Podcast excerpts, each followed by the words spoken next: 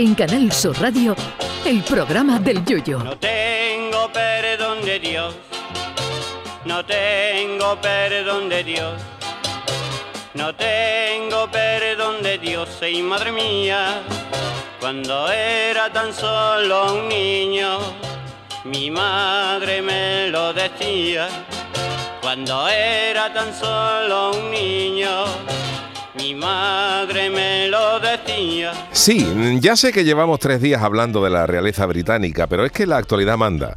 El ya rey de Inglaterra, Carlos III, no para de salir el hombre en redes sociales por sus gestos inadecuados.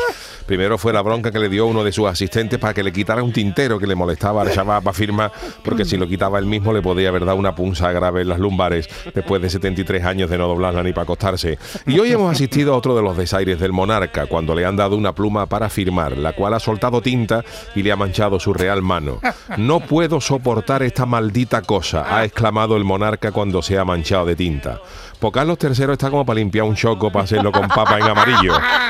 Yo comprendo, don Carlos, que está usted pasando un momento mm, familiar delicado, pero desde su ascensión al trono está mostrando un carácter que está dejando al desaparecido Jaime Hostos como la perra Lassie, que ese animal no daba que hacer.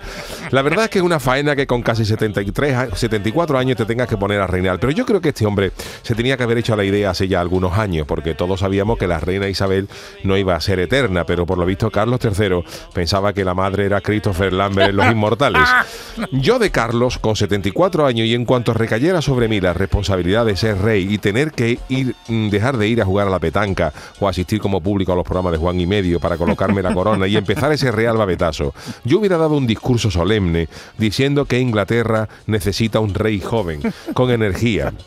Y lo hubiera dicho luego para terminar. And for this reason, I pass the brown to my son William, who from now on will be the one who carries with the dead. Que traducido resulta que le pasa el marrón a su hijo Guillermo, de Brown, que será el que a partir de ahora cargará con el muerto. Y se acabó, le endiña el marronazo al niño y tú te pones tu batita real, tu babuchita de pelo de zorro y te toma todos los días con tu camila el té de las 5 con dos o tres magdalenas gordas migas o con una cuña de chocolate de las melonas, prestigiosa confitería y see you soon, Lucas.